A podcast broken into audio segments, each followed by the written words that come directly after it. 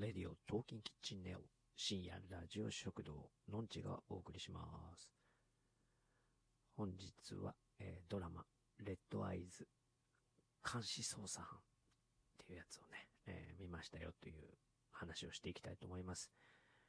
えーこのドラマは、え日テレ土曜日10時からですよ。はい。今年からはね、ちゃんと時間帯、曜日、え放送局、その辺もね、意識してね、えー見ていきたいなと思っている次第です。はい。このレッドアイズはですね、えー亀梨和也さんと松下奈緒さんが主役って感じだと思いますね。うん、この主人公亀梨和也さんの、えー彼女が1話目で、もう、なんていうの、無残にも殺されてしまうという。その殺される瞬間もこうなんていうかカメラに捉えられてるみたいなね。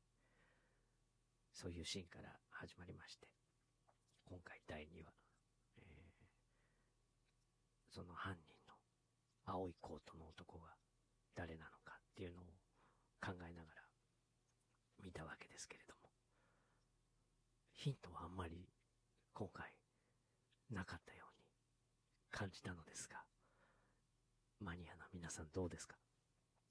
結構あったんですかね？あいつじゃないの？みたいな。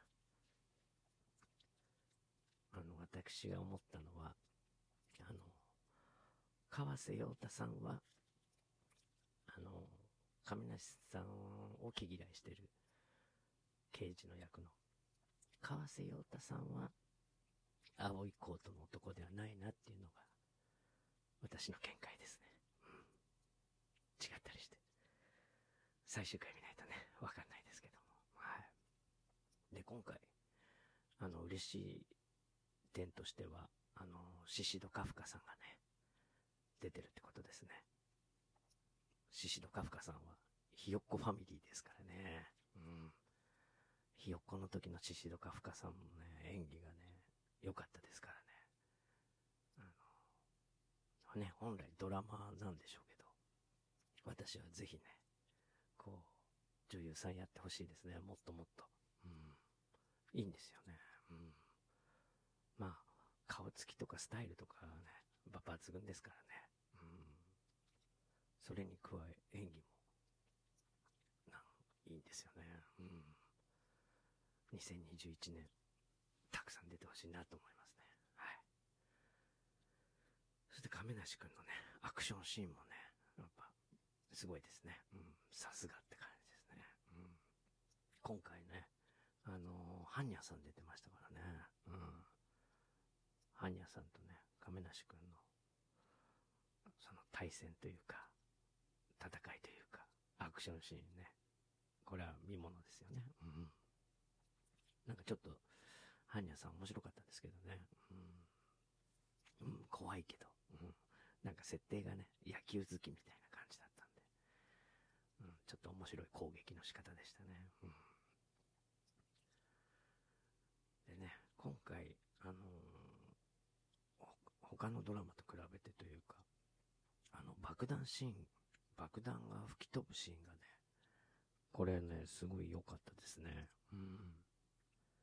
なんだろう、今までにないというか、あんまり日本のドラマでは見たことのない感じですね。うん。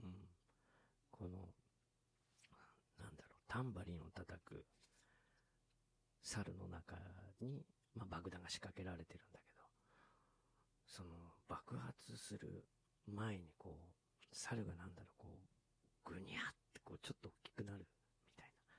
一瞬ですけどね。うん。あの映像はいいですね。うん。作った人素晴らしい。うん。そして、えー今回はね、うん、まあ、1話目で殺された小野ゆり子さんね、あんまり第2話は出てこなかったですけども、これからね、回想シーンみたいなので、期待したいですね。うん、で、うん、ね、その松村さんとか、キムニーとか、ね、この辺もこっからいろいろフィーチャーされるんでしょうね。うん、で、今回もね、あの、亀梨君は最後にね、殺してやるって言ってましたね。うん。目が赤くなってましたね。